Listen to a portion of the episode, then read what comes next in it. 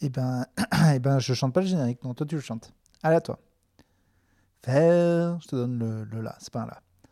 Faire, faire, faire. J'arrive pas à chanter de la même note. C'est incroyable parce que je suis nul en musique. Il y a une légende dans la vie d'Urbain, qu'Urbain aime bien raconter. C'est qu'il aurait raté le concours du conservatoire où ses parents, en fait, mon grand frère était à l'école euh, du conservatoire, c'est-à-dire des classes aménagées musique. Pour ça, ils prennent des gamins qui ont quand même un petit peu des aptitudes musicales. Moi, si j'y allais, je savais que j'allais me faire 8 euh, heures euh, de saxophone ou de je sais pas quel instrument débile j'aurais choisi à 7 ans par jour et que j'allais changer d'école. Et j'avais déjà tous mes copains, je ne voulais pas euh, changer de copain. Déjà à l'époque, le plus important, c'est quoi? Les copains et petit cul et la drogue. Et donc, euh, ce que je me souviens de cet examen, c'était que par exemple, il demandait aux gens de chanter une chanson. Et aussi qu'il y avait quelqu'un sur un piano et tu devais soit te baisser, soit euh, te lever. Bon, déjà faire un effort physique insupportable. Selon si la note était haute ou basse. Plus basse, plus haute, tu te levais, tu te baissais. Et euh, je me souviens avoir voulu rater l'examen. Je me souviens quand même le jour de l'examen, pas vouloir passer trop pour un pignouf, essayer lamentablement et me tromper. Et je me souviens avoir eu un mélange de soulagement quand je n'étais pas pris et aussi de euh, je suis une merde. qui, était, qui, est, qui est un peu resté. Et souvent, je dis j'ai fait exprès de le rater. Je crois que j'ai un peu fait exprès de le rater, mais je ne sais pas. Dans, dans ma mémoire, je pars avec l'idée de rater, puis je me dis non, mais quand même. Et dans la fin, si, quand même une merde. Donc, je pense que à force de travail et d'acharnement, j'ai réussi à chanter certaines chansons à peu près justes, à jouer à peu près bien de la guitare, à savoir improviser dans un groupe. Et de toute façon, je n'ai pas laissé mon manque d'aptitude totale à la musique m'empêcher de pratiquer ça. Ça, bien sûr, il ne faut pas, faut pas s'interdire dans la vie. C'est pas parce qu'on est nul à chier à quelque chose qu'il faut pas euh, y aller. quoi. Faut juste comprendre que ce sera plus dur. Et là, je m'adresse à pas mal de personnes dans l'humour. Moi, j'ai vu des gens se lancer.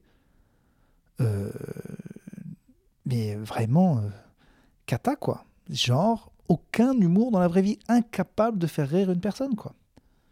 Vraiment, on se demande, mais c'est juste des gens qui se sont dit Ah ouais, quand lui il fait rire, ça a l'air bien, donc il n'y avait pas un début d'aptitude, quoi. Et moi, je conseille, voilà, la guitare, j'ai pas voulu en faire ma vie, parce que j'ai compris. Après, pour sa vie, je pense qu'il faut quand même aller vers le truc où on aime à peu près bien et on a des aptitudes. Moi, les blagues, j'avais plus d'aptitudes que le chant. Voilà, je me rappelle une fois, il y avait un gars qui avait fait une critique de mon groupe euh, de rock à l'époque. Il avait dit euh, la voix, ça va pas trop. Mais par contre, il gère super bien le public et il est marrant. Bon. Euh, je lui en ai voulu. Forcé de constater que le gars euh, n'avait pas tort puisqu'il est encore musicien professionnel et moi, je fais des blagues. Donc, quelque part, il faut savoir aussi comprendre quels sont ses points forts et ses points faibles. Ça va pas m'empêcher de faire de la musique, mais il faut être assez objectif. quoi. Parce qu'encore aujourd'hui, des fois, je travaille avec des gens qui sont plus de musique et me disent Ah, là, t'étais faux. Je lui dis N'importe quoi, je t'ai pas. Et si, faut l'accepter, c'est dur. Voilà, des fois on chante faux et, c'est tout. L'important, c'est l'intention. Plein de gens chantaient faux. Hein. Les Beatles euh, chantaient faux euh, hors euh, micro. Ils refaisaient des trucs plein de fois et, on voit plein de moments où ils s'entraînent et des fois ils sont faux. Donc voilà, ça aussi, quand on apprend la musique à peu près tout seul, et ben, même si on est un génie, des fois on fait des conneries. Pourquoi je suis parti de là? J'allais vous donner la note du générique. L'âme fait Fais du stand-up, parfois c'est marrant, Voilà. T'as l'idée. Euh, J'avais 10 minutes avant d'appeler mon Hitch. Oui, je suis le plus pour Hitch, je préfère à Uber. Le gars arrive dans une bagnole pourrie. C'est souvent même pas euh, la bonne plaque d'immatriculation. Des fois, tu montes devant. Bon, c'est presque ridicule. On est vraiment très loin du chauffeur. Là, on est plus. Euh, on s'approche plus du pote un peu rapia, quoi. du gars qui vient de chercher, qui dit en fait, euh, l'essence, c'est pas gratuit. Ce qui est d'ailleurs n'est pas rapia. Hein. Il faut arrêter. Moi, j'en ai marre euh, qu'on appelle les gens les rap. C'est fini. Voilà. Alors, de toute façon, quand on dit ça, on passe pour un rapia, et eh ben tant pis. Je suis contre les tournées au restaurant. Ok? Il y en a toujours un qui se fait niquer, il y en a toujours un qui a moins d'argent, qui doit payer une tournée de on est 5. À un moment, c'est la sienne. Donc, déjà, il faut qu'il attende 5 tours En plus, il n'avait pas prévu de prendre 5 verres. Voilà, c'est pas son budget dans le mois, le pauvre.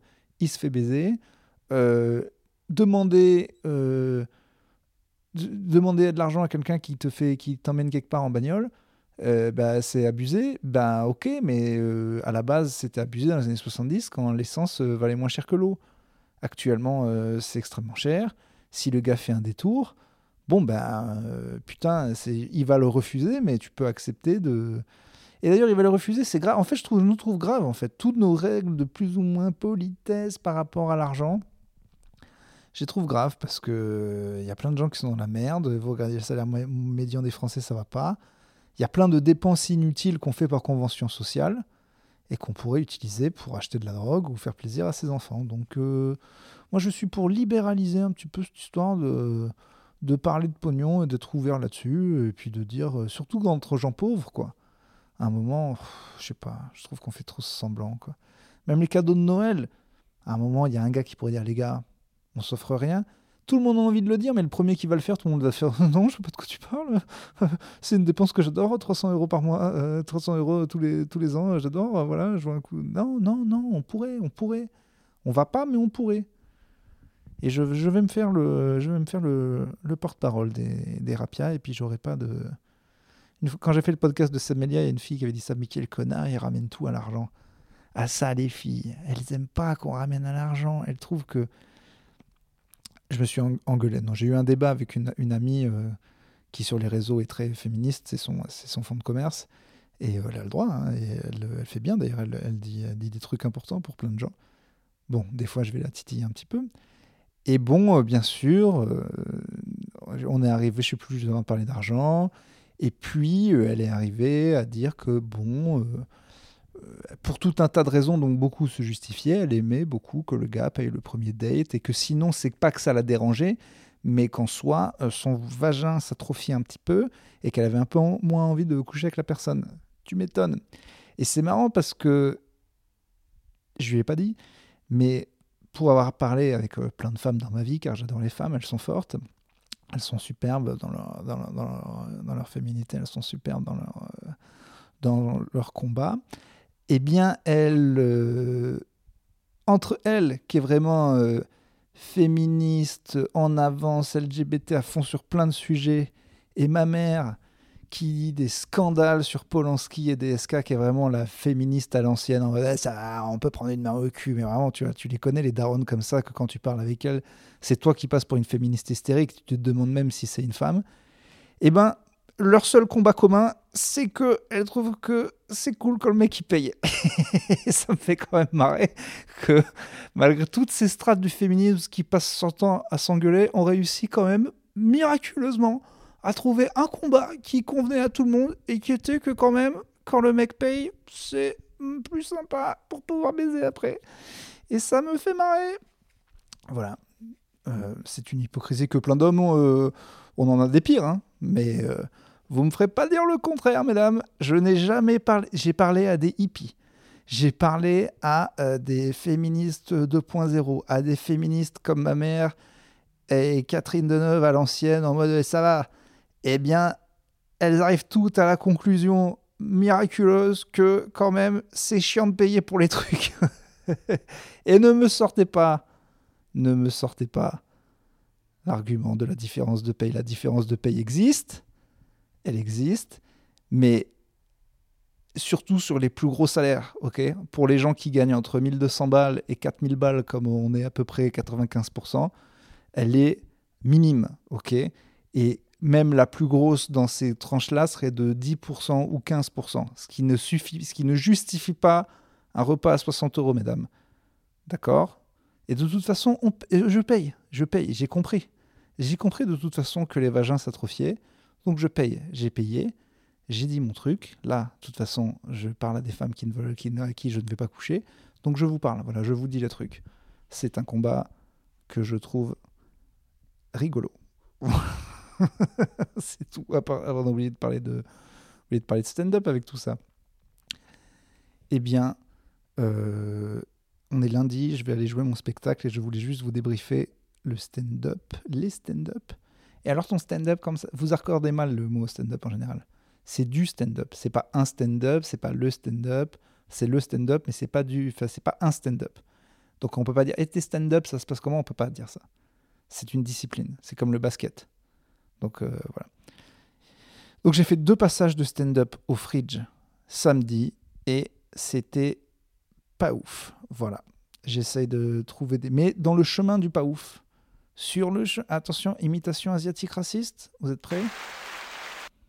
C'est une imitation d'une imitation raciste. Elle n'est donc pas raciste. Elle se moque du racisme. C'est parti pour se moquer du racisme en étant raciste, mais pas trop. Sur le chemin du stand-up. Euh, l'échec. J'arrive même pas à faire. Voilà, ni l'accent, ni le proverbe.